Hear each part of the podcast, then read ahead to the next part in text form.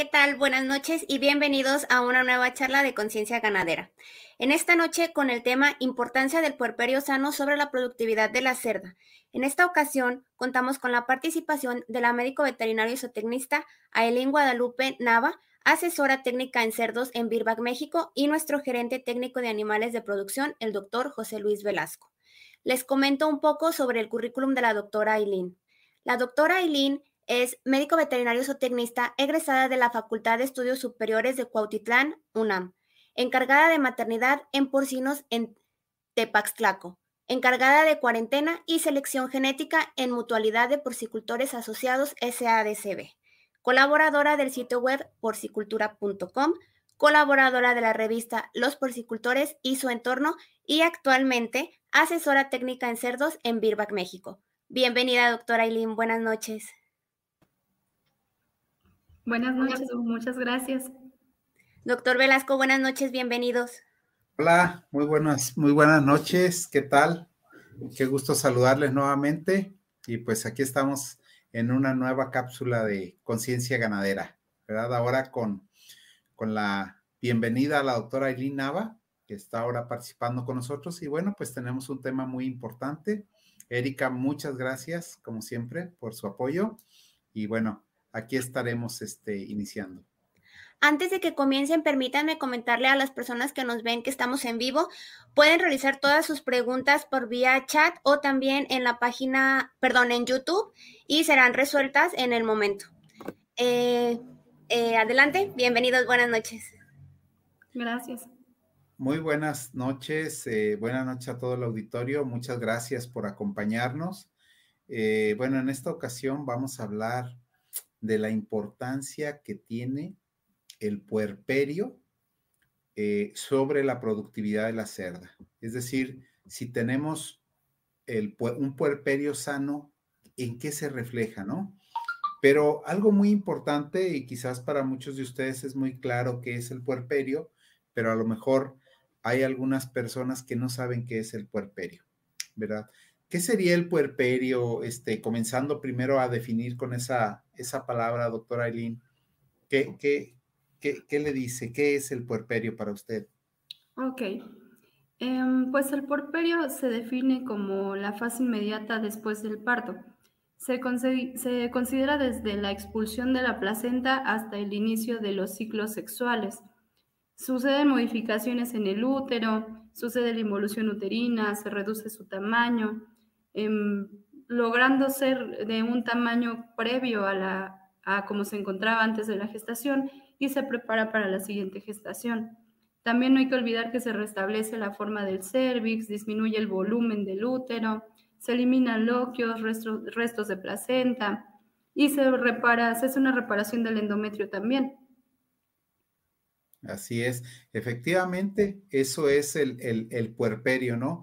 ¿Por qué? Entonces, ¿por qué para nosotros es tan importante ese puerperio? ¿Por qué debemos de cuidar que nuestra cerda no se enferme y no tenga algún proceso, eh, digamos, anómalo en su, en su este, recuperación?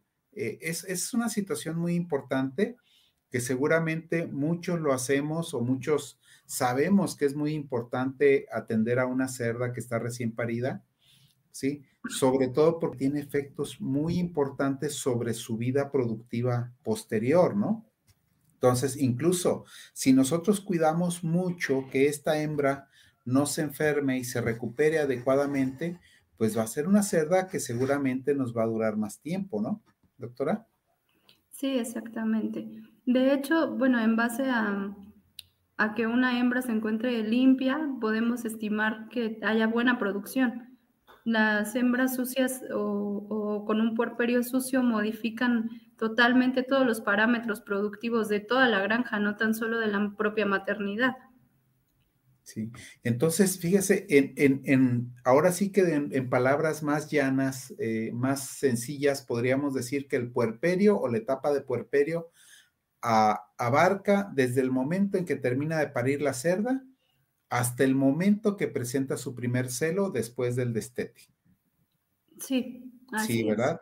Y usted comentó algo muy importante, doctora Aileen, que es que esa cerda lo primero que va a hacer, pues es que ese útero tan grande que tenía, donde tenía toda su camada, pues necesita recuperar su tamaño y su forma original que tenía antes de estar gestante, Y para eso, bueno, se necesita tiempo, ¿sí? Y que haya una recuperación adecuada, ¿verdad? Y luego también mencionó otra cosa muy importante, que es la recuperación también del endometrio, es decir, que vuelva a tener el tipo de células que necesita tener el endometrio para volver a tener la capacidad de volver a gestar nuevamente, ¿verdad? A que tenga una nueva gestación. Entonces, para eso necesitamos tiempo, ¿verdad? Es por eso que en algunos casos, bueno, yo recuerdo que hace bastante tiempo se utilizaba, por ejemplo, el destete precoz, que le llamaban. Y cuando sucedía el destete precoz, pues resulta que sí, quitábamos más rápido a los lechones, pero no necesariamente la cerda estaba bien recuperada.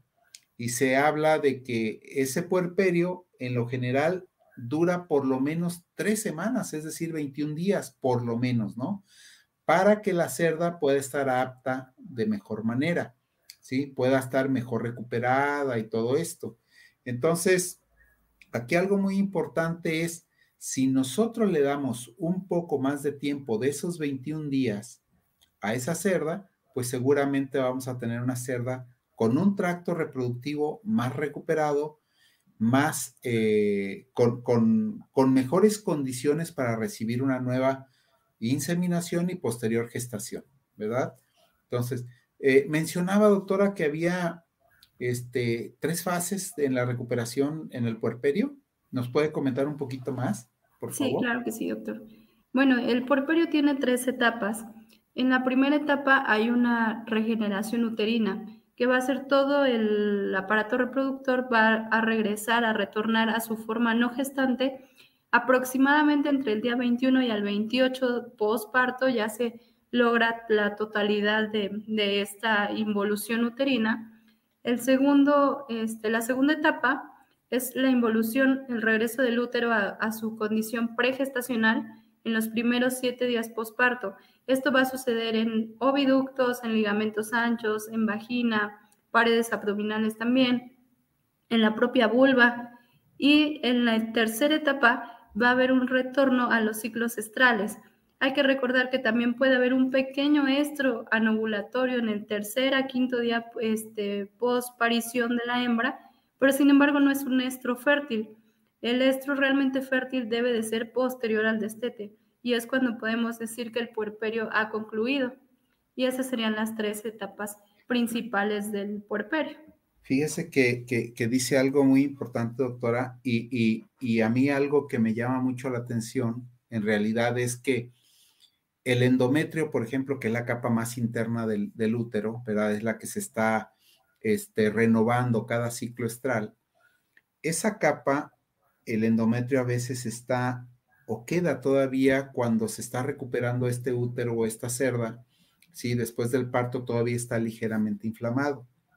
Y una de las situaciones más importantes que suceden en la cerda es que cuando ese útero aún está inflamado, está afectado, la cerda no cicla de manera automática. Es decir, si hacemos un destete temprano y el útero, el endometrio en este caso, sigue inflamado, ¿qué es lo que va a pasar? Que esa cerda, por esa razón, la destetamos y nosotros pensamos que va a salir en celo cuatro o cinco días después y resulta que no sale en celo.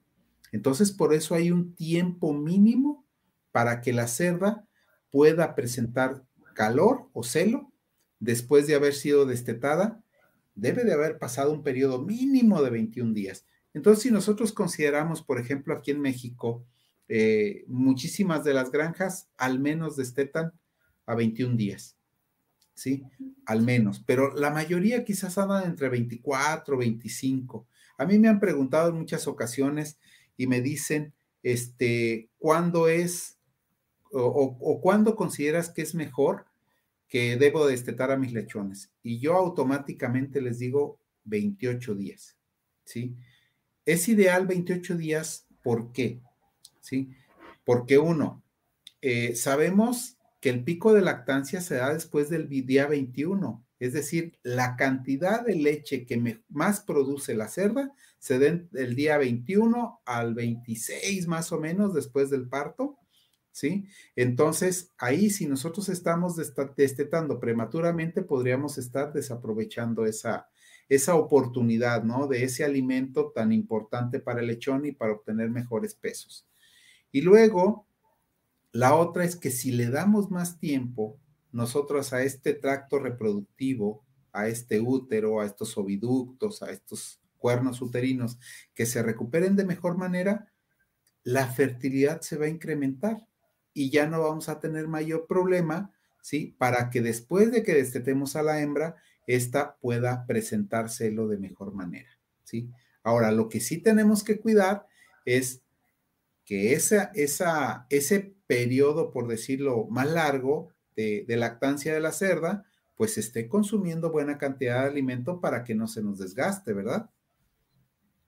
De hecho, se dice que del día 22 al día 28 todo lo que consuma la cerda va a ser para recuperación de ella.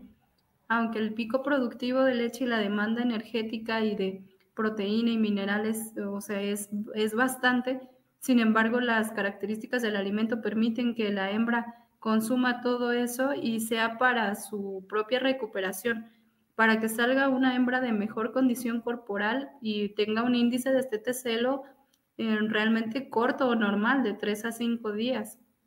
Perfecto, sí. Fíjense lo importante, ¿no? Hay muchas cosas que de repente no ponemos este, como en práctica, y, pero sí son de suma importancia.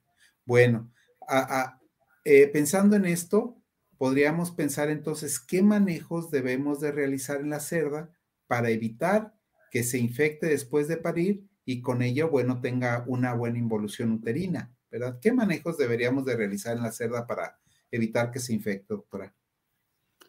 Pues doctor, yo creo que mm, todo empieza desde, los, los manejos empiezan desde la salida de las hembras de la sala de gestación al ser introducidas a la maternidad cómo se transportan, eh, los factores de estrés. Sabemos que las hembras, las cerdas son muy susceptibles a, estrés y eh, sumándole que tengamos hembras primerizas, que ellas también se estresan más, más fácilmente, son más susceptibles a todo.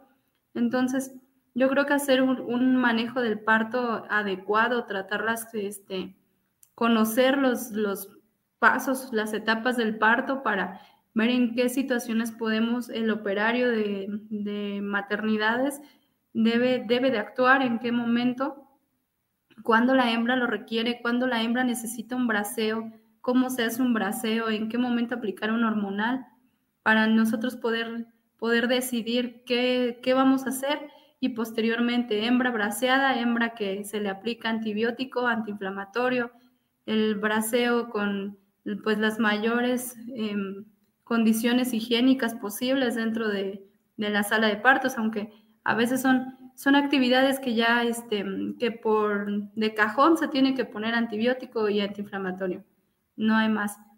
Y también hay que tener en cuenta algunos este, mm, señales de alerta que nos da la hembra.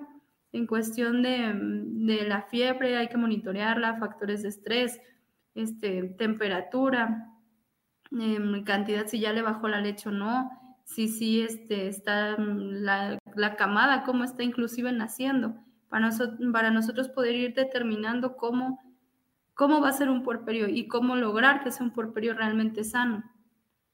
Perfecto. Sí, muy bien, doctora. Fíjese que se me estaba ocurriendo ahorita cómo comentar nosotros, como para ayudar a nuestros porcicultores, a mucha de la gente que nos está escuchando, a nuestro auditorio como si quisiéramos llevarlos de la mano, ¿qué deberíamos de hacer con ellos? Por ejemplo, llega el día 109, por ahí más o menos, 108, yo ya debería de estar pensando en llevar a mi hembra a la, a la sala de partos, ¿verdad?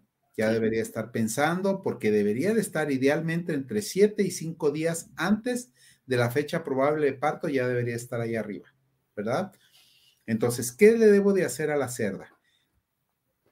La debo de bañar, la debo desparasitar posiblemente, ¿sí? Si tengo la oportunidad de desinfectarla, pues mejor todavía, ¿verdad? Entonces, díganos, háblenos un poquito de ese manejo, doctora Aileen. Ok. Las hembras se procuran que deben de entrar una semana previa a su fecha de parto, deben de ingresar ya a la sala de maternidad. Em, este, esto también es, juega como un factor de estrés. El cambio de, de un sitio o no de un sitio, de una caseta o de un área a otra caseta. Están saliendo de gestación, de una jaula de gestación, están ingresando a una jaula o cama de maternidad. Esto juega un poquito en, en cuestión de estrés. Y bueno, ya ingresaron a, a la cama o jaula de maternidad. Posteriormente se empiezan a monitorear las hembras en cuestión de su estatus sanitario, cómo están ingresando las hembras, la fecha de parto, este, se monitorean las temperaturas de la caseta y la temperatura corporal de la hembra también. El alimento. Aquí es muy importante tanto en el puerperio cómo se va a, manejar la alimentación. En qué momento se ayuna una hembra, este, en el posparto, si se ayuna, cómo se ayuna y posteriormente cómo vamos a hacer que se incremente el consumo de alimento. La falta de apetito a veces también es una situación de que es un, factor ponderante en, llevar un buen puerperio y posteriormente se, presenta el parto, las señales de, que se va a desencadenar el parto, que está muy próximo el parto, pues baja la, puede bajar la leche o el calostro, este, las hembras hay algún este, líquido vulvar, salida de líquido vulvar, hacen nido, muchas hembras, este, están inquietas, se levantan, se, echan más constantemente, orinan mucho. Em, generalmente de, pueden bajar su consumo de alimento. Eh, no, es, no es la regla. Hay hembras que pueden estar comiendo muy tranquilas y sin embargo ya están en proceso de parto. Pero todas estas cuestiones se tienen que ir monitoreando y conociendo. Y ya que llega el momento del parto, hay que saber detectar este, en qué ritmo está contrayendo la hembra, como si está pujando o no está pujando, si realmente tiene algún problema de un parto distóxico o si es una hembra ya cansada que no, no puja, por así decirlo, entonces el operario, el colaborador de maternidad tiene que intervenir. Y es aquí donde empieza en los puntos clave de donde poder intervenir para tener un puerperio sano. Así es. Fíjese qué, qué, interesante, ¿no? De repente pensamos que, pues, la cerda es un animalito y que puede parir sola. Sí, sí puede salir, parir sola, pero eh, si no tenemos los cuidados adecuados, como decimos incluso en algunas pláticas que, que damos, ¿no? Mucho de lo ganado se puede perder aquí. Entonces, debemos de, de tener este, algo, algo muy importante que es el cuidado a la atención del parto. Por ejemplo, antes, cuando ya, ya es inminente que se está desencadenando el parto, pues vamos a observar que unas 24 horas, 18 horas antes, ya empieza a salir leche, empieza a haber presencia de leche en la hembra, ¿verdad? Entonces nosotros podemos, y como usted mencionó todas las características, ¿no? De la hembra que se pone inquieta, que trata de hacer nido, incluso está nerviosa, sobre todo las primerizas, ¿verdad? Entonces, eso es algo que tenemos que observar y que nos está diciendo, ya va a parir esta cerda, ¿no? Entonces, algo muy importante. Y luego la otra es que debemos de estar o tener la sala, la maternidad, un lugar muy tranquilo para que la cerda se pueda estresar lo menos posible, ¿sí? O no se estrese si es posible, ¿sí? Y que sea el parto lo más natural posible, ¿no? Regularmente y por condiciones naturales, muchos de los animales, entre ellos las cerdas, paren por la noche. Entonces, ¿por qué? Porque es un donde hay, no hay una temperatura alta, donde hay menos personal, hay menos movimiento, ellas están más tranquilas y paren de manera natural. Sin embargo, también podemos, eh, en algunos casos y cuando se considera necesario, eh, hacer este, inducción del parto, ¿no? ¿Qué, condiciones deberíamos de, revisar para, para saber si debemos de, inducir un parto o programar un parto, doctora Eileen? Mm, bueno, considerando que mm, las genéticas modernas se han han modificado un poquito en cuanto a la duración del parto, siempre tenemos que considerar que cada granja tiene una duración del parto diferente. Hay granjas que se siguen manejando a 114 días. Ah, de la gestación, dice doctora. Sí. Duración de la gestación. De gestación, sí, perdón. Sí, sí, sí. Este, hay hay este, granjas que todavía manejan gestaciones de 114, de 115 aún, y este, se recomienda tener un promedio en cuestión de duración de gestación y programarlo. Es decir, si están programadas a parir al día 115, se va a programar el día 114 por la mañana. ¿Para qué? Para que los partos sucedan temprano, sucedan en 24 a 36 horas aproximadamente, sucedan temprano cuando hay colaboradores de caseta que pueden intervenir y pueden observar este, tanto a la hembra, cómo va su proceso de parto, y a la camada también, cómo están naciendo, la viabilidad de los lechones, que se calostren bien, que la hembra sí tenga leche o que este, cómo va su proceso de cuánto tiempo se tarda en, en parir un lechón entre uno y otro, todas ese tipo de cositas para ver si un parto está transcurriendo de forma normal o no. Y ahí tiene que, intervenir el, operario. Así es. Fíjese que esto es muy importante, ¿verdad? Porque, eh, bueno, me han preguntado, ¿cuándo necesito yo saber o cómo sé si necesito inducir partos o, programar el parto de mis hembras? Y algo que yo les digo es, mira, si no tienes muchos nacidos muertos, porque a veces decimos que son nacidos muertos y resulta que son lechones, que nacieron vivos, pero que, no que se enfriaron, ¿sí? No, no, no, generaron calor adecuadamente, se alejaron de la cerda o no, no le encontraron prácticamente, se asfixiaron con las membranas, ¿sí? Y, y, bueno, necesitaban atención, como no, como no había quien les quien atendiera el parto, pues el lechoncito, ahora sí que van a sobrevivir los que, los que puedan, ¿no? Y los que, porque la cerda al estar en una jaula, pues no los puede limpiar, no los puede estimular ni nada de eso. Entonces, es muy importante cuando nosotros decimos, ah, mira, lo que pasa es que el número de lechones eh, que nacieron muertos es alto o aplastados incluso, ¿no? Porque el lechoncito al enfriarse ya no tiene capacidad de poder este, ir a amamantarse por él mismo, a veces se asfixia con las membranas, como decíamos, ¿verdad? Y, hay cosas muy importantes que, en las que podemos ayudar ahí. Y luego me dicen, bueno, es que les pregunta uno, ¿cuál es la duración de tu gestación? Y, por default nos pueden decir 114 días o 115 días.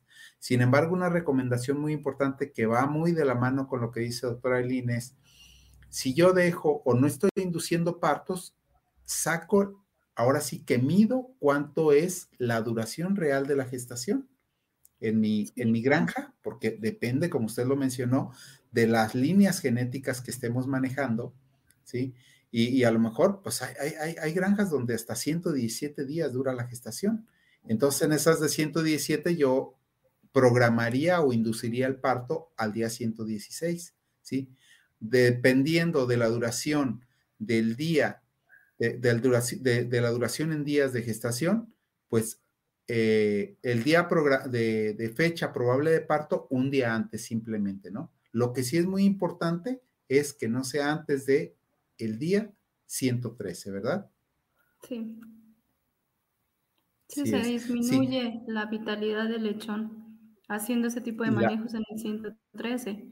Inclusive en hembras primerizas ya se recomienda eh, programar partos el, ciento, el día 114 para esperar el parto el día 115 para que el lechón gane unos 100, 150 gramos más y tenga mayor vitalidad.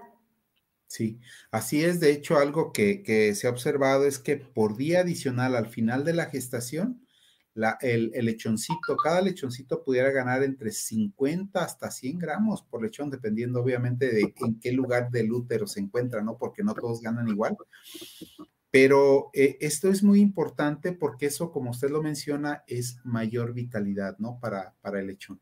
Entonces, esas partes siempre son muy importantes y que hablemos de ellas para que nuestro auditorio eh, se dé cuenta qué tan importante es llevar lo más que se pueda a que cumpla con su tiempo suficiente de gestación, como si dijéramos en otras palabras, que el pan esté totalmente horneado, ¿no? Que los lechoncitos estén a término realmente, ¿no? Listos. sí, listos. Entonces, eso nos va a dar mucha oportunidad de que, de que el lechoncito tenga más capacidad de sobrevivir y que sea más fuerte, que tenga mejor peso. Entonces, eso nos va a ayudar de manera adecuada. Eh, bueno, no sé este, si tenemos alguna pregunta ya de nuestro auditorio. Este, Erika. Permítame checar, creo que sí tenemos algunas preguntas. Ajá.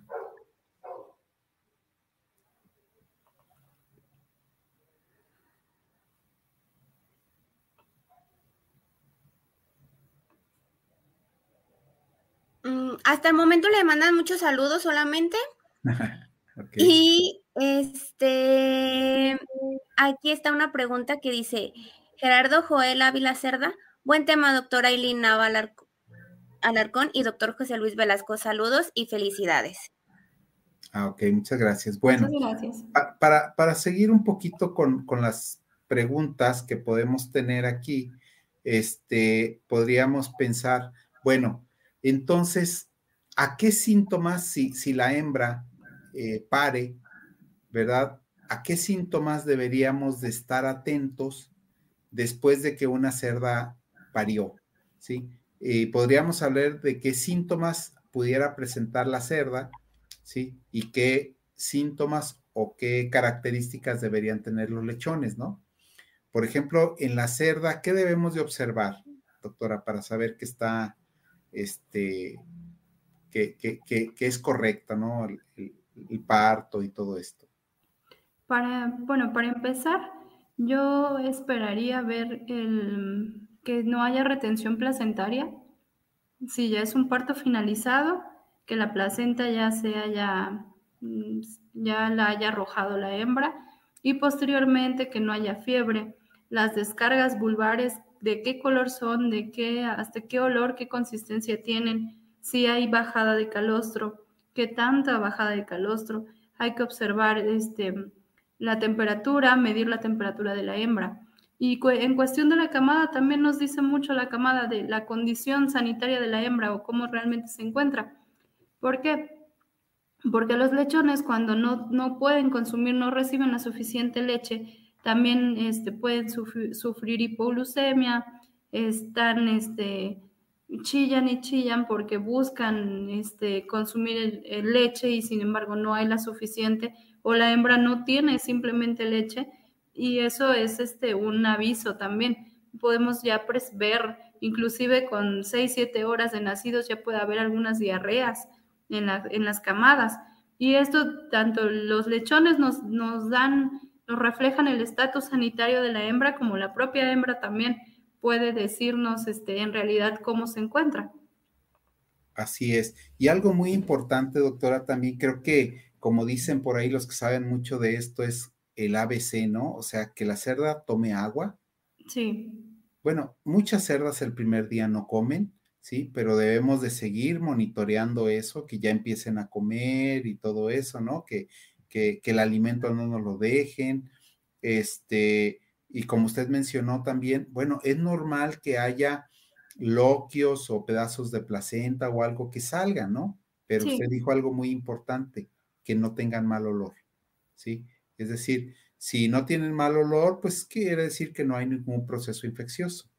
Y algo muy importante, pues es la producción de leche, ¿no? Que haya una producción de leche adecuada, que los lechones estén consumiendo bien, una buena cantidad de leche, que primero este, haya buena producción de calostro, que es algo también sumamente importante y que, bueno, pues va a ser eh, ahora sí que la primera vacuna vía oral para el lechón, ¿no? Para las diferentes enfermedades, que es algo que es este, muy valioso para la sobrevivencia del lechón. Entre más calostro tome, pues entonces va a tener menos enfermedades eh, que, va, que va a padecer o se le van a desarrollar a, nivel de su intestino también menos bacterias, ¿verdad? Entonces algo muy, muy importante.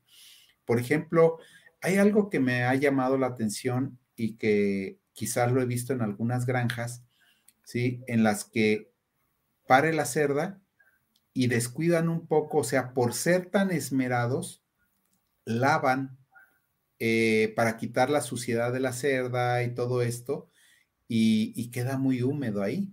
Entonces, lo recomendable es quitar la suciedad, pero de preferencia de manera seca, ¿no, doctora?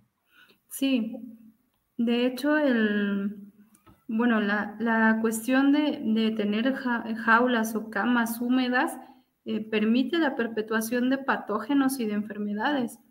Inclusive en aquellas granjas que tienen un flujo semanal muy, muy este, continuo, que a veces por X o Y razón no se pudo, este, no se permitió el tiempo de vaciado, desinfección, secado, esterilización, es ahí donde las camas eh, tienen mucho más, este, las hembras tienen mucho más problemas en esas camas que donde ingresaron con cierta humedad. Sí, e, es algo que, a veces cometemos, ¿no? Como, eh, como algunos errores que cometemos. Bueno, como hace tiempo, cuando recién empezó la, inseminación artificial eh, de manera masiva, yo recuerdo que lavábamos a la vulva de la cerda y con la secábamos y con una toallita y todo ese rollo, ¿no? Sin embargo, ¿qué es lo que se determinó? El agua también puede ser una fuente o un vehículo para arrastrar más fácilmente esos patógenos, ¿verdad? Y entonces eh, que se contamine más fácil. Recordemos que en esta etapa el tracto reproductivo está abierto todavía y hay mucho más fácil entrada de patógenos para que se genere un proceso infeccioso. Entonces, esa parte es, es, muy, muy importante, ¿verdad? Entonces, eh, si gusta, este, creo que ya tenemos preguntas por ahí de nuestro auditorio. Vamos a, ver qué nos dice por ahí Erika. ¿Su, su micrófono, Erika? Perdón, ya tenemos preguntas, nada más permítanme que me pongan aquí en pantalla. Eh, Uriel Carrillo pregunta, ¿para programar parto se debe tener en cuenta que debe ser 114 días promedio? ¿Alguien que guste responder de los dos? Bueno. Sí gusta, doctora. Ok, gracias. Bueno, para empezar hay que considerar la hembra que es, ¿es una multípara o es una primeriza? En cuestión de hembras primerizas, yo sí recomiendo dejarlas que paran el día 115 y sincronizar partos el día 114. Este, sin embargo, también hay que considerar la medida de la duración promedio de la gestación en la granja para nosotros poder decidir en qué momento es el óptimo para sincronizar, no antes del día 113, porque comprometemos la viabilidad de los lechones, pero sí se puede sincronizar en el 114, 115. inclusive hay granjas que en el 116 sincronizan para esperar este, en el 117 el día del parto.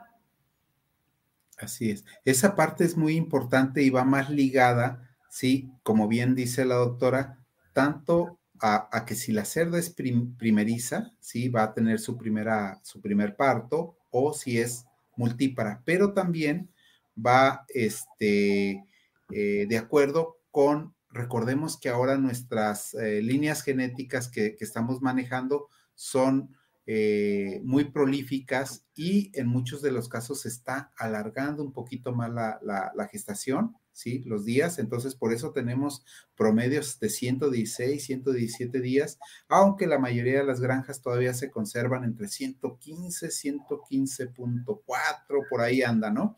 Entonces, creo que es algo muy importante. Entonces, si yo tengo mi promedio 115, efectivamente el día 114 pudiéramos, pudiéramos este, programar el parto, ¿no? Mm, tenemos otra pregunta Gil Belú pregunta, Buenas noches, disculpen, al dejar partos a 117 días y programar al 116, ¿nos está dejando en esos dos o tres días de más crecer? ¿No se está dejando en esos dos o tres días crecer mucho al lechón que pudiera provocar problemas al parto por el tamaño? Gracias.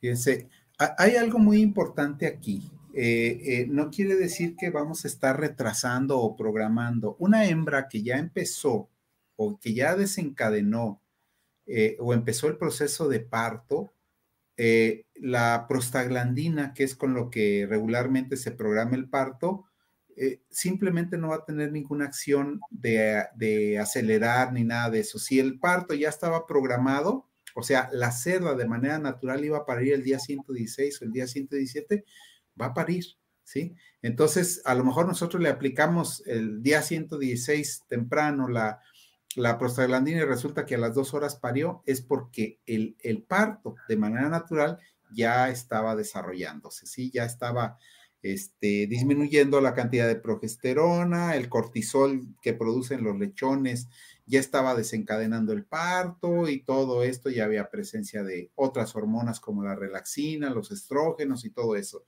Entonces, esto, si, si por ejemplo la cerda, vamos a ponerle así, aguanta de llegar hasta 117 por su naturaleza, por su línea genética, por su cantidad de partos que tiene, entonces no va a pasar nada. O sea, simplemente vamos a darle mayor posibilidad de viabilidad al lechón.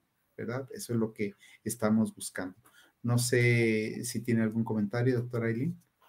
Mm, no, doctor, realmente me pareció muy completa su respuesta.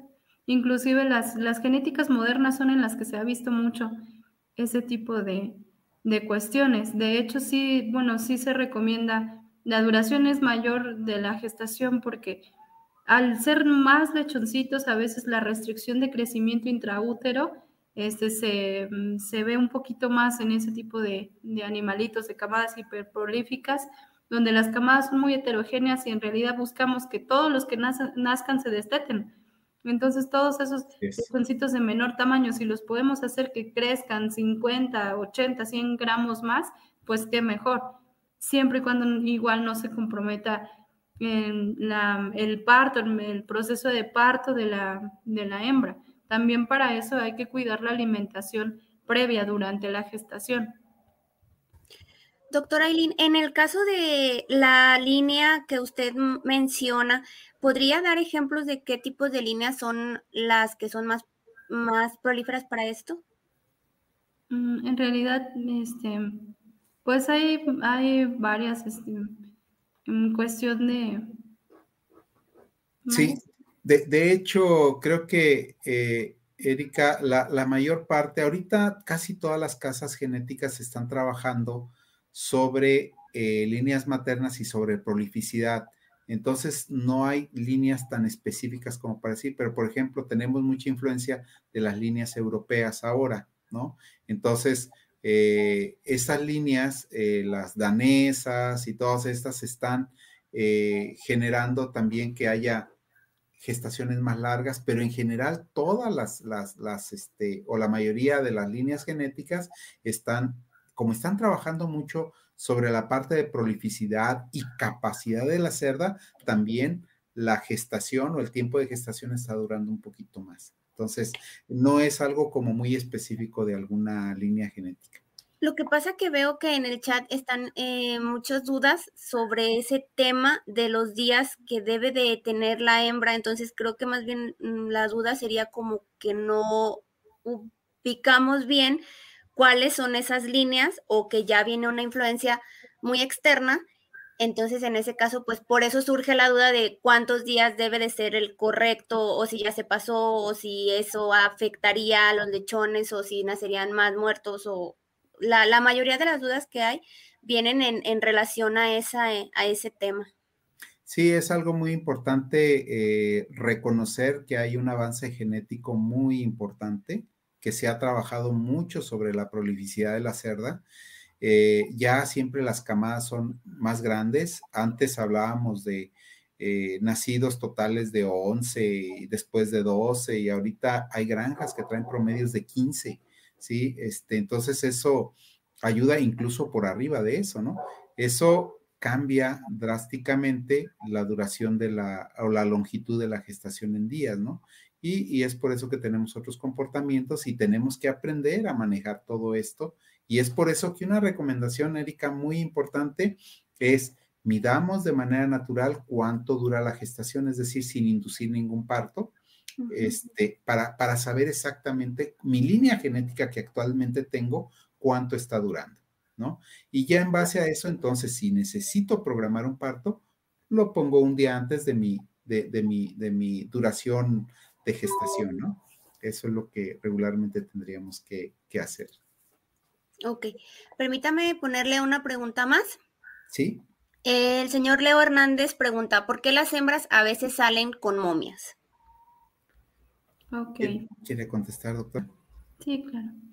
Mm, bueno, hay que considerar también el estatus sanitario de, las hembras.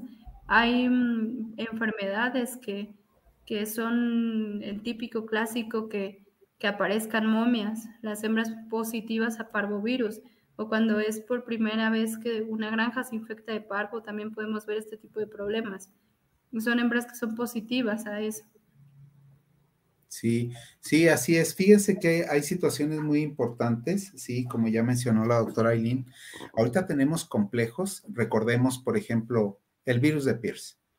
El virus de Pierce, ¿qué es? Es el síndrome respiratorio y reproductivo porcino. ¿Sí? Y que puede atacar o puede generar problemas en diferentes etapas de la gestación, ¿sí? ¿Qué pasa cuando, cuando una hembra tiene un problema? Por ejemplo, hablaba la doctora también de parvovirus, ¿sí? En, algunos de los casos, ¿sí? Dependiendo de en qué etapa eh, atacó el virus o generó un problema, lo que va a suceder es que dependiendo de esa etapa, pues muere, si pasa a útero ese bicho, ese, ese virus, esa, ese, ese virus en este caso, ¿sí? Va a generar muerte de lechón. Entonces, algunos lechones, si, si fuera una etapa muy temprana, ¿qué pasaría? Habría reabsorción, es decir, no se notó, ¿sí? Si ya va en un periodo intermedio de la gestación, es muy posible que encontremos momias, ¿sí? Porque ya estaba formadito el lechoncito, ¿sí? Ya sobre todo si es la parte final de la parte este, de la media gestación y en la parte final, ya por ahí del día 80 en delante, pues a lo mejor parió la cerda y luego vienen dos o tres lechones a veces como momias, ¿no? Entonces, pero también la interacción de algunos virus o pudiera ser en algunos casos también algunos problemas bacterianos, ¿sí? Que pudieran estar como leptospira, por ejemplo, que puede generar algunos problemas, ¿no? Parvovirus, fíjense que, ese, ese, ese bicho es un poco caprichoso, ¿sí? Y algo que hemos o que se ha encontrado en la literatura también es que, por ejemplo, cuando no hay una protección completa con circovirus, fíjense muy bien, con circovirus, se vacunó, por decirlo, y todo eso, pero resulta que a veces interactúa con parvovirus y resulta que se genera, hay una producción de momias y también estaban vacunados contra parvovirus. Entonces, eh, esta situación es muy importante porque hay a veces unión de diferentes, de diferentes virus o bacterias también. Ahora, hay situaciones importantes en las que decimos, bueno, hubo un aborto o cuestiones como esas. Bueno, a veces una simple, este, un problema de, no sé, una temperatura alta, una fiebre, ¿sí? puede generar que una hembra este, aborte. Y ahí nos encontramos tanto lechones que murieron por el, al, momento de nacer, por, digo, de salir por el aborto, como a veces también encontramos momias que ya venían por ahí. Entonces, eh, eh, hay varias causas importantes, pero depende mucho el momento de la gestación, el periodo de la gestación donde nos está atacando ese problema, ¿no? Regularmente es del de la mitad de la gestación hacia adelante y por eso alcanzamos a ver momias, ¿no? Ya cuando los lechoncitos están completamente formados y qué pasa, pues que van perdiendo tejido y todo eso, ¿no? Por eso los encontramos como momias. Muy bien. Eh, quisiera ah, otra pregunta eh, del señor Sergio Flores. Buenas tardes, tengo una duda. Tengo dos cerdas, una parió hace tres días, pero todos fueron lechones momificados y la otra no ha parido. ¿Qué puedo hacer? Ya lleva 12 días de más. Yo creo que aquí para, para contestarle al señor Sergio Flores, muchas gracias por la pregunta. Eh, creo que algo muy importante es primero eh, saber eh, o, checar si, si, este, si estamos este, vacunando de manera adecuada. Si estamos vacunando de manera adecuada, también tenemos que hacer evaluaciones, es decir, sacar sangre de las cerdas, de nuestras hembras, las que están gestantes y todo esto, para ir eh, a evaluar, hacer un diagnóstico y saber qué es lo que nos está afectando. Ahorita, por ejemplo, no, no estamos comentando nada en la zona de occidente, del occidente del país y el Bajío, incluso algunas partes de, de Puebla, este, y toda esa zona, eh, por ejemplo, hay ojo azul, ¿sí? Hay virus de ojo azul que también nos puede generar algunos problemas y nos puede mover ahí la situación, ¿sí? Entonces siempre es muy importante hacer un diagnóstico, ¿sí? Eh, de eso. Eh, ahí muy importante saber qué estamos haciendo con nuestras cerdas, si estamos previniendo, si estamos vacunando correctamente, ¿sí? Esa parte es muy, muy importante para, el señor Sergio Flores. Muy bien. Eh, sí, los invito a que sigan haciendo sus preguntas. Vamos a tener otro bloque más de, de preguntas y respuestas. Igual pueden seguirlas escribiendo aquí en el chat y gustan continuar con la plática, igual les voy a dejar una pregunta abierta a los dos para que puedan proseguir. Eh, la pregunta sería, ¿qué tan importantes son las micotoxinas en el alimento de la cerda? Miren, eh, esto es muy importante, ¿sí? El, hecho de las micotoxinas nos quedamos eh, con una costumbre, vamos a decirlo así, de que si veíamos bulbitas rojas, si veíamos colitas necrosadas en los lechones, si veíamos protrusión del recto, es decir, salida del recto en, el engorda principalmente o en algunas cerdas, pues pensábamos, tengo micotoxinas, ¿no? Sin embargo, hay algo muy importante, eso se debe regularmente a una de las principales que es eralenona. Sin embargo, ahorita actualmente podemos hablar de una cantidad importante que se ha diagnosticado como aflatoxina B1, aflatoxina B2, ocratoxina A, fumonicina, ácido fusárico, tricotecenos, que es el deoxinivalenol, seralenona, ergotoxina. Aquí la situación importante es que muchas de estas micotoxinas, ¿sí? Primero necesitamos medir qué es lo que tenemos en el alimento porque nos pueden estar generando síndromes o falta de respuesta de, o baja de las defensas de nuestros animales. Entonces ahí nos puede generar una problemática muy importante.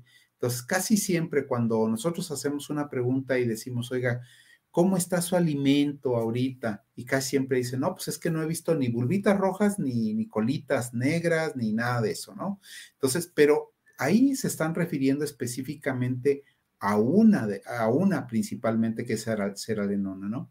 Entonces, algo muy importante es observar mayor cantidad de micotoxinas que nos pueden estar afectando a los cerdos y fíjense algo muy importante, nos hemos encontrado que en muchos de los casos, a pesar de que esas micotoxinas se encuentran en aparentemente cuando se hace la evaluación y aparentemente se encuentra en límites permitidos o tolerados, ¿sí? Resulta que tenemos una lista de cinco o seis, o a veces, pues más de cuatro micotoxinas presentes en el alimento. Y el problema y lo que hemos encontrado es que hay una, un efecto aditivo, es decir, sumatorio en el efecto a pesar de que están dentro de los límites tolerados. ¿Sí? Entonces ya empezamos a ver situaciones importantes que nos pueden estar generando problemas eh, y es por eso tan importante y por eso les decimos siempre, ¿no? Eh, cuando utilicen, empiecen a haber problemas reproductivos en sus hembras, incluso también a veces que no salen en celo y cuestiones de ese estilo, ¿sí?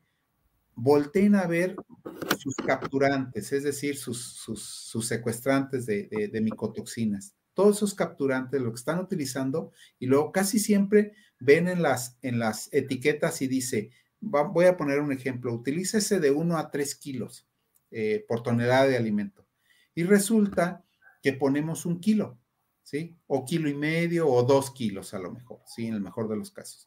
Pero ahí nuestra recomendación siempre es traten de comprar capturantes que tengan una mejor cobertura, es decir, que tengan mayor cobertura o control sobre más tipos de micotoxinas, por un lado, y otro, cuando tengan esas problemáticas, váyanse a la dosis máxima, ¿sí? Para evitar eh, muchos de estos problemas, pero además les va a ayudar a que sus cerdas, ¿sí? Y sus lechones o sus animalitos en general en la granja se defienda de mejor manera y tenga este, mejores defensas y una mejor forma de estar eh, reproduciéndose. Entonces, esta parte sí es muy, muy importante porque a veces la hemos dejado de lado y es una parte, ¿sí? En la que a lo mejor estamos teniendo muy buena concentración de proteína, muy buena energía, le estamos poniendo buenos aminoácidos al alimento y todo, pero resulta que estamos, se nos está yendo ahora sí que por la borda, por la presencia de algunas micotoxinas. Por eso es tan importante,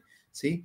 Eh, considerar esto, Siempre tenerlas en mente porque, este, pues a veces nos hacen gastar mucho más dinero de lo que deberíamos de gastar y disminuir mucho la productividad de la cerda. Y sí tienen un efecto, sí, sobre todo la mezcla de ellas en los aspectos reproductivos. Fíjense algo muy importante relacionado con eso. A veces pensamos que el alimento está tiene muy buena calidad y que está cubriéndose bien con micotoxinas, pero luego empezamos con problemas y vemos que una cerda, a pesar de que el alimento puede estar medicado, que parió y le pusimos antibiótico, le pusimos un antiinflamatorio, este, y resulta que la cerda tiene muy poquita producción de leche. Y con cierta frecuencia, el problema son micotoxinas, ¿sí? Entonces, no está dejando que produzca la cantidad correcta de leche, ¿sí? Y nosotros estamos atacando el problema como si fuera un problema infeccioso, cuando realmente es un problema de micotoxinas. Entonces, es muy importante y lo debemos de tener este, eh, ahora sí que eh, en mente, ¿sí? porque nos pudiera ahorrar muchos problemas si tenemos eh, un, un, buen control de las micotoxinas en el alimento. Y fíjense algo muy importante, cuidamos mucho el alimento de gestación. Regularmente cuidamos mucho a la hembra. Sin embargo, recuerden que las micotoxinas son acumulables. Esto quiere decir que al momento del parto y posterior al parto, el efecto puede venir desde la gestación, ¿sí? Y a veces el alimento de gestación no lo cuidamos tanto, ¿sí? Entonces, muy importante tener esa, esos cuidados en el alimento, que venga muy bien, que sea un alimento de mucha calidad, ¿sí? Que les ayude a tener, pues, buenos partos, buena producción de leche y eso lo van a ver reflejado pues en mejores pesos en los lechones, al destete, mayor sobrevivencia, menos diarreas, menos problemas, ¿no? En general. No sé si quiera comentar algo más, doctor Aileen. Sí, doctor. También, este, como complemento, como usted decía, que las, las micotoxinas funcionan en un complemento de varias, también, por ejemplo, tenemos este, aflatoxinas B1, que al ser consumidas por la hembra, pues van a contaminar la leche y van a funcionar como un factor inmunodepresor, tanto para la hembra como para la camada. Entonces esto nos, va, nos va a hacer este, animales más susceptibles a, a enfermedades o también como searalenona, que no nada más se acaba el efecto dañino en la maternidad. También vamos a ver que van a bajar los niveles de hormona folículo estimulante no va a haber maduración folicular y no va a haber hembras que entren en celo. Y también afecta en cuestión de, que va a haber muchas hembras repitiendo, repitiendo estro por ese, este tipo de problemas. Entonces, siempre hay que mm, administrar capturantes de micotoxinas en el alimento y monitorear la alimentación en gestación, en maternidad, en todas las etapas prácticamente.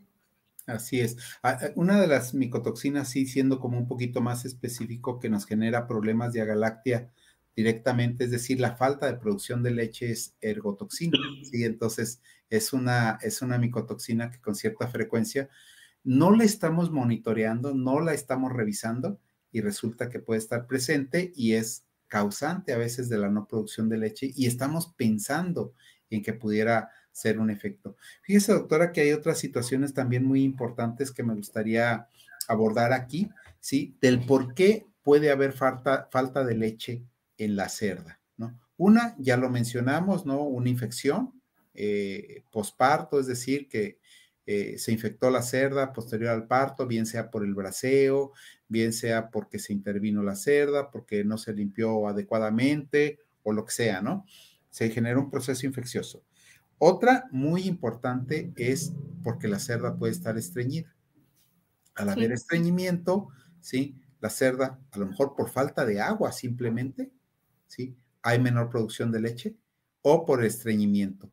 ¿Sí? Cuando hay estreñimiento, ¿qué se genera? Una intoxicación interna de la cerda, endotoxemia le llamamos, ¿sí? Al haber una endotoxemia, disminuye la este, hormona de la leche que se llama prolactina. ¿sí? La producción de esta hormona disminuye y por lo tanto disminuye la producción de leche. Sin embargo, también este, cuando tenemos esta presencia, por ejemplo, de esta, de esta eh, ergotoxina, ¿sí? pudiera generar disminución de, de, la producción de leche, ¿sí? y nosotros estamos metiendo antibióticos y antiinflamatorio y todo, y resulta que no hay respuesta. Entonces, ojo con esta, ¿no? Entonces, doctora, eh, para no, ahora sí que para no, no dejar pasar el, el, el, este, el momento, creo que sería importante también hablar un poquito sobre en qué momento deberíamos de intervenir, ¿sí? Ya está sucediendo el parto de la cerda, en qué momento deberíamos de intervenir para, este, si se necesita ayudar a la hembra, auxiliarla, eh, ¿qué, características o qué, ¿Qué debería de pasar para saber si debemos de intervenir a la cerda o dejarla que siga pariendo sola? Ok. Hay que monitorear en cuanto a tiempos, la duración que tarda la hembra en, tiempo de parir un lechón, entre un lechón y otro, cuánto tiempo tarda. Y la segunda cuestión es también observar a la hembra. Si la hembra está, se ve que, está, tiene contracciones, este, consecutivas, este, paulatinas también, y no, no arrojan nada, no paren nada, es ahí cuando también puede entrar el, el colaborador de, de, maternidad. O cuando una hembra simplemente se ve que no ha concluido su parto, que todavía está mm, el abdomen distendido, que no ha arrojado placenta y que simplemente no puja no, no tiene contracciones porque es una hembra que ya está cansada, Generalmente se puede llegar a ver en camadas que son de hembras hiperprolíficas, se puede llegar a ver esa situación. También puede, puede intervenir y también hay, hay que distinguir si qué es lo que está causando ese problema. La hembra está cansada porque hay un lechón este, atorado, muerto, o es un lechón que está vivo en canal de parto, algún lechón deforme, cualquier situación de esas, pero hay que es ahí cuando uno dice, bueno, aplico un hormonal o, o braceo, pero hay que conocer las hembras y observarlas para, para determinar en qué momento actuar y cómo actuar. Exacto. Fíjense que hay como unas reglas importantes, ¿no? Para, para saber en qué momento vamos a intervenir y decimos, bueno, regularmente debe de empezar el parto, deben de empezar a nacer lechones y todo eso. Y si, y si suceden más de 20, 25 minutos hasta media hora, entre, entre que ya nació el último lechón y no sale otro, a lo mejor llevamos cuatro o cinco, bueno, entonces debemos de empezar a revisar eso exactamente que usted comenta, ¿no, doctora Aileen? Que es este, ver todo el comportamiento de la cerda, ¿no? Si ya no puja, si está cansada, todo esto, ¿no? Porque a veces hay una hormonita por ahí que, que se utiliza a veces de manera indiscriminada, que se llama oxitocina, ¿sí? Y que a veces por acelerar el parto o porque tenemos menos tiempo, le inyectamos, pero sin haber hecho una previa, una previa evaluación. Entonces, muy importante primero hacer una evaluación. ¿Cómo debería ser el braceo, doctora? Pues hay, hay que tratar de hacerlo lo más higiénico posible. Em, se utiliza un guante de palpación, el guante debe de ser lubricado, generalmente se le da la vuelta para que los bordes del guante no hagan fricción con con un útero que está muy, muy irrigado y que puede ser este, susceptible a que lo, lo, lastima, lo lastimemos. Y también este, se coloca la mano así. Y, ajá, y ya se va introduciendo lentamente conforme la hembra también nos permite ir, ir accediendo a canal de parto. Y de esta manera ya se puede este, sujetar al lechón y de irlo extrayendo también conforme va pujando la hembra y nos lo va acercando, por así decirlo, para evitar lastimarla. Y inmediatamente se tiene que aplicar también, finalizando el parto en las 24 horas, se aplica antibiótico y antiinflamatorio.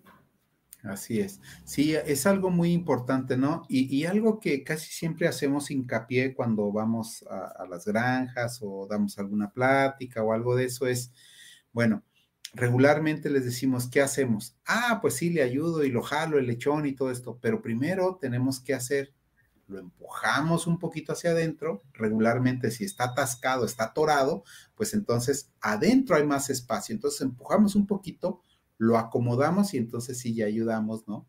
A empezar, que empiece a salir ese lechón de, de mejor manera, ¿no? Y entonces ahí podemos aplicar nuevamente, ahora sí, podemos aplicar oxitocina.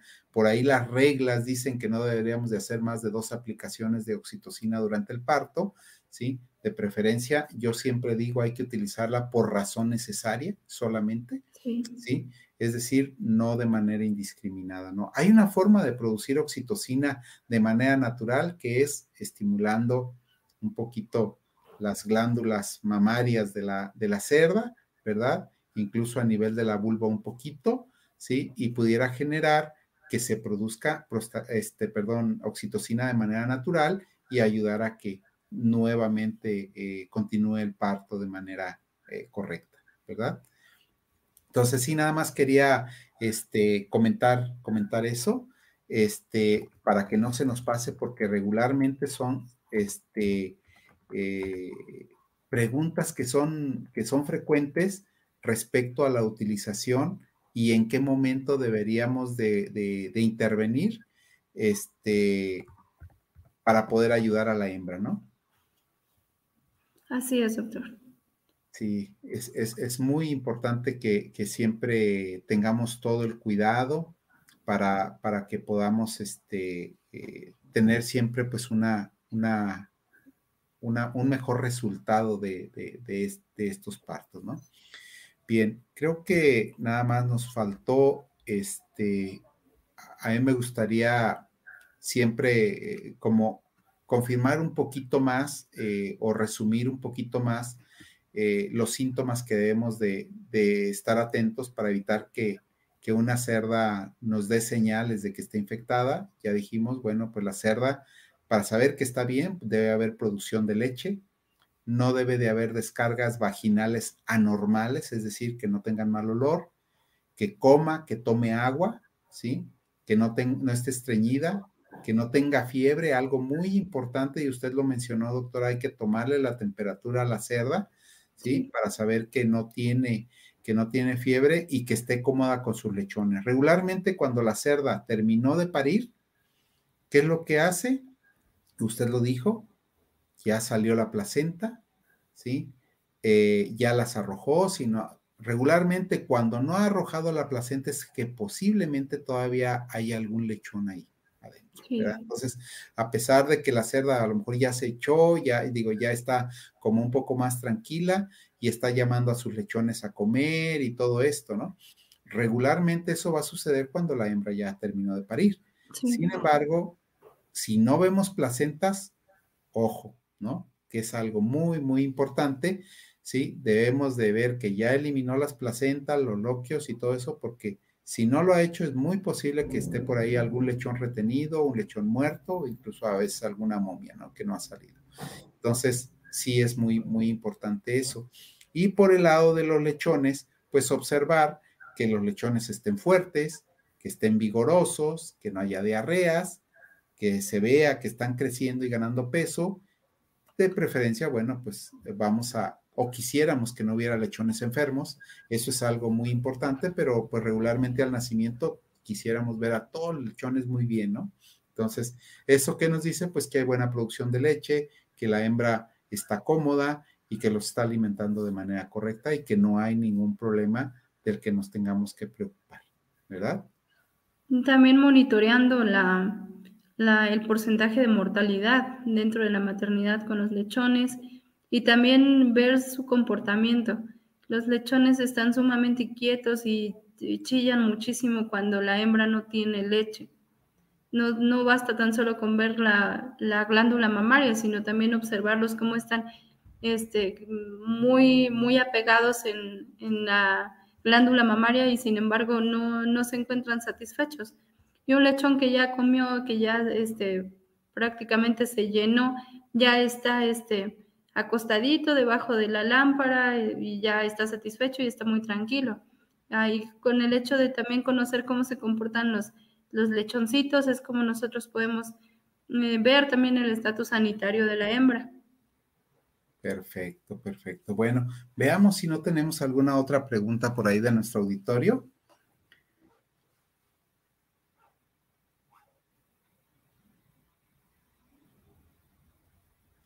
Su micrófono. Ahora sí, ¿ya me escuchan? Sí, ya.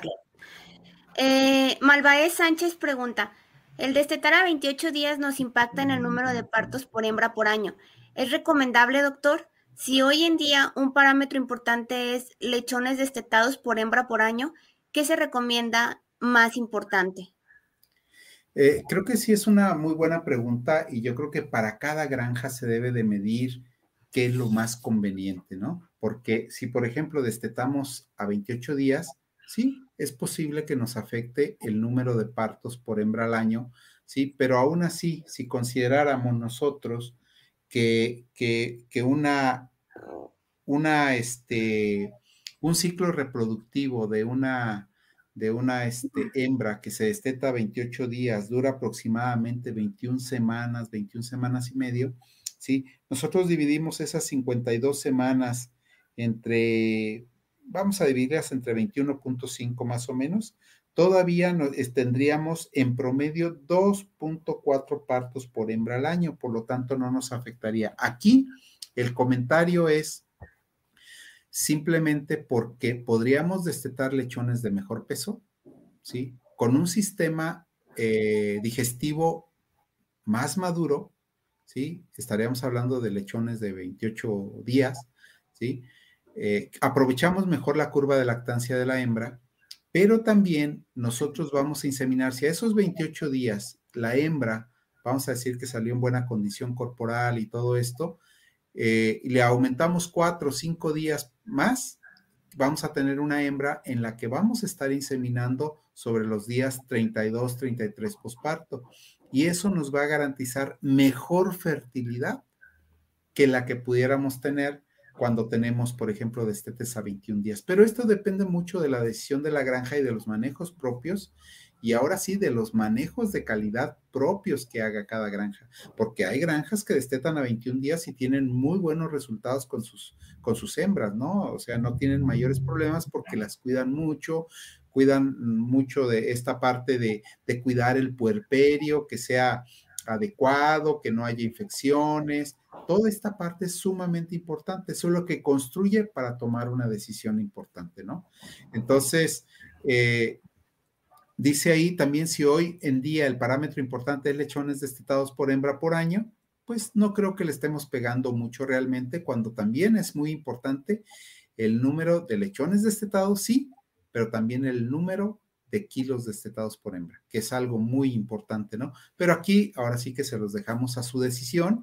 Regularmente, eh, esto, ahora sí que en términos reproductivos es deseable que una hembra se recupere más y tenga una mejor fertilidad, porque vamos a pensar que si tuviéramos a 21 días, voy a decir cualquier número, tuviéramos un 85, 86% de fertilidad, ¿y qué pasa si a lo mejor consigo un 90 destetando a 28 días? Estaría compensando bastante, ¿no?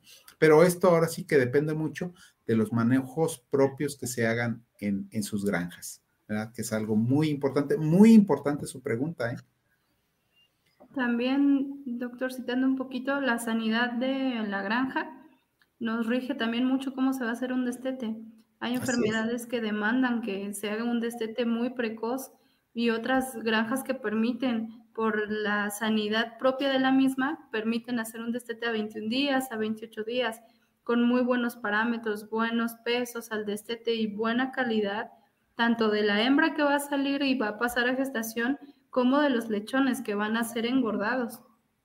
Muy importante, muy, muy importante el tema sanitario, ¿verdad? Porque pues ahorita tenemos mil bichos dando la vuelta por las granjas y de repente se nos generan problemas muy severos, incluso eh, esas combinaciones a veces eh, sin, sin, datos tan, tan claros como, como fuera, si fuera un solo, un solo patógeno el que estuviera generando el problema, ¿no? Entonces, sí, muy importante, doctora Eileen, ese, esa, esa situación. Eh, permítanme ponerles otra pregunta. Edgar Cuecuecha Hernández pregunta, buenas noches, doctores. ¿La cantidad de lechones en la cerda influye sobre los días que se alarga la gestación o influye sobre la variabilidad del peso entre lechones? Yo, creo que, en este caso hay, es una doble influencia, ¿no? Es cierto, sí, la cantidad de lechones sí influye sobre los días de la gestación, por eso hablábamos de que hembras con mayor prolificidad regularmente nos están generando un mayor, este, un, mayor este, tiempo de gestación. Y como hablábamos anteriormente en alguna otra de nuestras charlas, ¿sí? el, el que haya una prolificidad este, mayor en las cerdas, es decir, camadas mucho más grandes, pues también se va a incrementar la variabilidad de peso al nacimiento entre los lechones, al nacimiento y a veces también al destete, ¿no? Porque algunos ya nacen con desventaja y entonces encontramos lechones desde 2 kilos hasta lechones de 800, 600, 700 gramos, ¿no? Entonces, eso, eso es muy importante. Sí, sí se incrementa también la variabilidad, porque recordemos que el útero tiene una capacidad de todas formas, ¿no? Y aunque esté muy larga la cerda, eh, los lechones al estar colocados dentro del útero, del cuerpo, de los cuernos y de todo eso, no todos van a tener el mismo espacio para poderse desarrollar de la misma manera. Entonces, por eso vamos a tener una variación importante en el tamaño y, y peso de los lechones, pero también cuando nacen, pues ya nacen con cierta desventaja con sus propios hermanos, porque hay lechones que están cerca de los dos kilos, que ya les llevan por un kilo de diferencia, ¿sí? Y otros pues muy pequeñitos que pues ahora sí que tienen que remar fuerte para alcanzar, ¿no? Amamantarse mucho. Ese es un poquito el costo, pienso yo, doctor, de las camadas hiperprolíficas, que al ser muy grandes también los cuidados que requieren dentro de la maternidad son un poquito más, más específicos, más detallados. Las camadas a veces son muy heterogéneas, donde tenemos mucho chiquito, mucho lechoncito de 800, 900 gramos y lechones de kilo y medio, un kilo 700. Y esto también, este, pues, implica estar dando promotores de crecimiento, yogures, etcétera, muchos manejos para poder hacer un poquito más homogéneo un destete. Perfecto. Muy bien, muy bien. Adelante. Malvaez Sánchez pregunta, ¿se recomienda espolvorear este polvo secante en las camadas de maternidad para disminuir la presencia de patógenos? Bueno, sí hay, algún, este, algún polvo, ¿no? Que tiene actividad bactericida, incluso virucida, ¿sí? Que, puede ayudar a, generar eso. Pero yo creo que la parte más importante es mantener este, limpia o lo más limpio posible la, el área, ¿no? Sí puede ser recomendable. Yo creo que sí, ¿no? Incluso secar con ese polvo secante a los, a los lechones, pues para que al mismo tiempo que los secamos les estimulamos y todo esto a esos lechoncitos. Este, muy bien. Eh, eh, yo creo que vamos este, yendo al, al, ¿cómo se llama? Al tema, a uno de los temas finales que tenemos, ¿sí? Eh, bueno, si gustan, este, contestamos esta pregunta de Jacobo Meléndez, ¿sí? Dice, felicitaciones a la doctora Eileen y al médico José Luis. Una pregunta, ¿es recomendable dar a la cerda parida el ayuno de 24 horas? ¿Quiere mm. contestarle, doctora Aileen? Sí. la cerda parida este, mm, se recomienda ayunarla no más de 12 horas y de ahí ir haciendo un incremento paulatino de la alimentación hasta que en el día 7 ya consuma eh, la totalidad de, su ración. Pero no, igual una hembra en, el primer día, este, en el día cero, Mm, generalmente no comen, no comen alimento o comen muy poquito. Entonces de ahí se tiene que ir aumentando progresivamente, monitoreando también que la hembra esté consumiendo eh, eh, alimento y tomando agua. Muy bien. Bueno. Eh, les pues voy a poner aquí, perdón, les voy a poner el correo de la doctora Eileen. Eh, si gustan las personas que tenemos todavía algunas preguntas en el chat para darles una atención más personalizada, perdón. Eh, el doctor de la, el doctor, el correo de la doctora es aileen.nava.birbac.com.mx. Igual le pueden hacer llegar todas sus preguntas y ella con gusto va a responderlas. no sé si quieran continuar ya con la parte final de la, de la charla. Adelante. Claro que sí, Erika, muchísimas gracias. Eh, bueno, tenemos aquí algo que creo que es de interés para todos, ¿no? ¿Qué tratamientos se deben de implementar cuando se presenta una infección posterior al parto? Mm, podríamos empezar por betalactámicos, doctor, por eh, amoxicilinas que consuman las hembras. Bueno, yo lo veo por el lado del bienestar animal también, que las hembras no estén siendo inyectadas diariamente. Podríamos adicionar en la premezcla una premezcla de, de amoxicilina durante unos 10 días para este, lo que es la, la etapa más, más este, difícil del puerperio, que las hembras estén protegidas con un un antibiótico de larga acción, de amplio espectro y que, que nos permita este, pues estar protegiendo un poquito más a la hembra, una hembra que está muy susceptible a cualquier situación y cualquier patógeno dentro de la maternidad. Efectivamente. Y fíjese, doctora, que, regularmente hemos encontrado nosotros una muy buena respuesta cuando aplicamos antibióticos, como bien comentó, este, de larga acción eh, por ejemplo, una enrofloxacina de larga acción, ¿sí? que tiene un efecto por tres días aproximadamente, entonces no tenemos que estar picando mucho a la cerda, esto es algo muy importante. Eh, como bien lo mencionó desde el punto de bienestar animal, también la, penicilina con estreptomicina, ¿sí? de larga acción también, que es algo muy importante que se utiliza de manera eh, frecuente.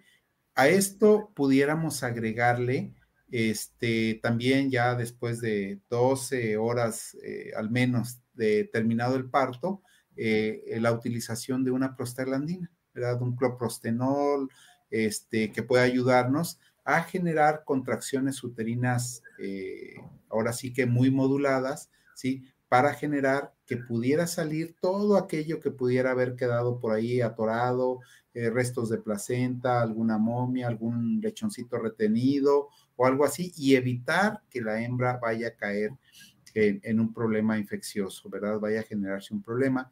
Entonces, sobre todo, como usted bien lo mencionó y me gustó mucho, ¿no? En aquellas hembras en las que se intervino, las que se les tuvo que ayudar con braseo y esto, ¿sí? Que se les ayudó a, a que tuvieran un parto este, o pudieran finalizar su parto de manera adecuada, ¿no? Creo que es algo que es muy, muy importante, que debemos de, manejarlo y de considerarlo. Y luego también comentó eh, desde el punto de bienestar animal, por ejemplo, a veces la moxicilina eh, se utiliza en el alimento de lactancia o a veces en el agua, ¿sí? Y es una manera de no estar inyectando a los animales, pero esto lo tendríamos que dar desde el principio, ¿no? O incluso a lo mejor este, pues sí, en la dieta de lactancia, ¿no? Desde el principio regularmente. Eh, siempre recordemos que, debemos de alcanzar, esto sí, muy importante, en todos los antibióticos, dar tratamientos terapéuticos, es decir, la dosis correcta para evitar que haya falta de respuesta posterior a estos mismos antibióticos y los animales se nos hagan resistentes. Entonces, siempre la utilización, bueno, eh, puede ser una prostaglandina, pero también pudiera ser un antiinflamatorio no esteroideo, ¿sí? Eh, como la meglumina de flunixin, ¿sí? Asociada al antibiótico, esto también pudiera ser en aquellos casos donde veamos que, que este, que, hubiera fiebre y todo esto, pues nos puede ayudar a mejorar muy rápidamente el confort de la cerda, que se incorpore a tomar agua, que se incorpore a comer y que haya buena producción de leche, porque si no, ahí estamos limitando mucho esta situación. No sé si quiere darnos alguna otra recomendación, doctora Aileen. Pues puntualizar, doctor, que el tema de la prostaglandina funcionaría como un factor de uterotónico y luteolítico para también tener buenos resultados en el siguiente servicio post-destete y tener un, buen índice de estetecelo con una hembra que está totalmente preparada en cuestión de, que lleve un puerperio sano, llevarla a, que realmente logre un, buen servicio, un servicio fértil y, que realmente no vayamos a caer también en síndrome de segundo parto, que es lo que algunas hembras llegan a tener por cuestión de un puerperio sucio. Así es, muy importante eso, ¿no? Porque finalmente creo que lo, más importante es no solamente e, esto, así como bien lo menciona doctora, siempre tener eh, una recuperación adecuada de la cerda, es decir, un puerperio sano, que es nuestro tema, ¿sí? va a tener un efecto eh, productivo y reproductivo importante en la vida posterior de la cerda. Entonces, si nosotros ahorita tenemos una cerda que tuvo problemas, es muy factible que esa cerda en su siguiente camada pueda tener un número menor de lechones, ¿verdad? ¿Por qué? Porque no iba en las mejores condiciones. Por eso es tan importante que esa cerda vaya, como usted bien lo comentó, limpia y que pueda dársele un servicio eh, muy adecuado y que esto se refleje pues en una siguiente camada de mejor calidad, ¿no? Que la primera regularmente. Entonces, pues no sé, este, creo que no sé si tenemos alguna otra otra pregunta, pero quisiéramos ir cerrando con esto. Eh, creo que sí hay otra pregunta, permítame. Mm, buenas noches, doctores. Disculpen, me ha tocado ver cerdas que presentan canibalismo con sus lechones. ¿Cómo se puede prevenir o por qué se desarrolla esta actitud de la cerda? ¿Quiere contestar Aileen? Y a lo mejor yo complemento. Ok. Este, buenas noches, Enrique. Em, también generalmente hay, em, en las hembras se, se, rigen también por instinto materno. Las hembras landras, York, tienen un poquito más de instinto materno que una hembra de color y no es tan tan común ver ese tipo de, comportamientos. Sin embargo, también hay que ver aquí cómo se, sincroniza el parto, qué producto se utilizó, qué, tipo de hormonas, si es natural, sintética, este, para generalmente algunos eh, productos pueden generar este tipo de comportamientos. En prostaglandinas de origen natural pueden originar que haya un poquito de agresividad de parte de la, de la hembra hacia, hacia la camada y desconocimiento también de ella. Podríamos decir que también es parte del, instinto, instinto maternal que tienen las hembras y por el método de sincronización de parto. Así es. Y bueno, recordemos también, sobre todo, Enrique, que hay, hay cerdas, sobre todo las primerizas, que se ponen muy nerviosas, ¿sí? sí. Esa cerda es la primera vez que paren, se ponen muy nerviosas. ¿Qué podemos hacer? Lo que podemos hacer eh, para evitar ese canibalismo que hieran o maten a sus lechones, lo que podemos hacer es retirarle momentáneamente los lechones que hayan estado a lo largo del parto, se los retiramos, sí, los limpiamos y todo, sí, que, no pierdan este calor y todo esto. ¿Y qué hacemos? La cerda regularmente si está este, molesta, si no ha terminado de parir, puede herir a sus lechones. Entonces, es algo muy importante que podemos hacer. Lo retiramos y ya que la hembra esté tranquila, le acercamos un lechón, ahora sí como prueba para ver si ya lo acepta o no, pero ya que haya terminado de parir. Entonces, e, eso es algo muy importante que podemos hacer, es un manejo normal, ¿sí? Y como bien menciona la doctora Aileen, no todas las prostaglandinas este, generan un problema, de, un problema de que las cerdas se pongan nerviosas, ¿sí? Eh, el cloprostenol ya no genera esos problemas y, es algo que nos puede ayudar bastante a, evitar ese tipo de canibalismo. Bueno, creo que este, abordamos, no sé, muchas de las preguntas, Erika. Sí, de hecho la mayoría igual les vuelvo a comentar que si tienen alguna duda ya más personalizada la podemos hacer llegar al correo de la doctora Aileen, está ahorita en pantalla y este, algo con lo que quieran concluir ya para, para ahora sí dar cierre a esta, a esta cápsula, alguna recomendación que quieran hacer al público, algo con lo que quieran mm, englobar todo el tema. Doctora Aileen, si gusta dar un comentario. Pues que realmente la importancia del puerperio está en, en cuidar los parámetros, cuidar la hembra. La hembra siempre es la base la base productiva de toda granja y teniendo em, buenas hembras en buen estatus sanitario podemos tener buena producción y por ende un retorno mm, financiero acorde a lo que se está invirtiendo. Y pues de mi parte sería todo, hay que conocer el, las hembras, el proceso de parto y, mm, y, de esta manera podemos intervenir en pro de, la, de las hembras, en pro de, de la producción y de tener los mejores, los mejores parámetros y los mejores resultados. Perfecto, muy bien, muy bien, muy buen cierre, doctora Aileen. Eh, yo también simplemente, pues ahora sí que invitarlos a que observemos mucho y pongamos este, atención en estas situaciones tan importantes que, como bien dice la, la, autora, esto tiene un reflejo posterior. Si llevamos muy bien a nuestras cerdas, tenemos un puerperio sano de ellas, una recuperación adecuada, seguramente vamos a tener hembras mucho más productivas, ¿sí? Con mejores fertilidades, este, con mayor, mejor productividad. Así que, este, pues yo también eh, quiero agradecerles mucho por, atendernos, por seguir esta cápsula de conciencia ganadera y esperamos que haya sido de utilidad la información que aquí comentamos con ustedes. Muchas gracias y nos vemos en la siguiente. Muchas gracias. Gracias. Muchas gracias a todas las personas que nos eh, estuvieron viendo. Les recuerdo que esta plática y todas las cápsulas anteriores de conciencia ganadera se encuentran en nuestra página de Facebook Birback México en el campo. También las tenemos, las tenemos disponibles en YouTube y también ya las pueden escuchar en Spotify. Eh, buscan ahí Conciencia Ganadera y les, les aparecen todas las charlas. Eh, les agradezco mucho. Espero que haya sido de su agrado. Nos vemos en una próxima edición.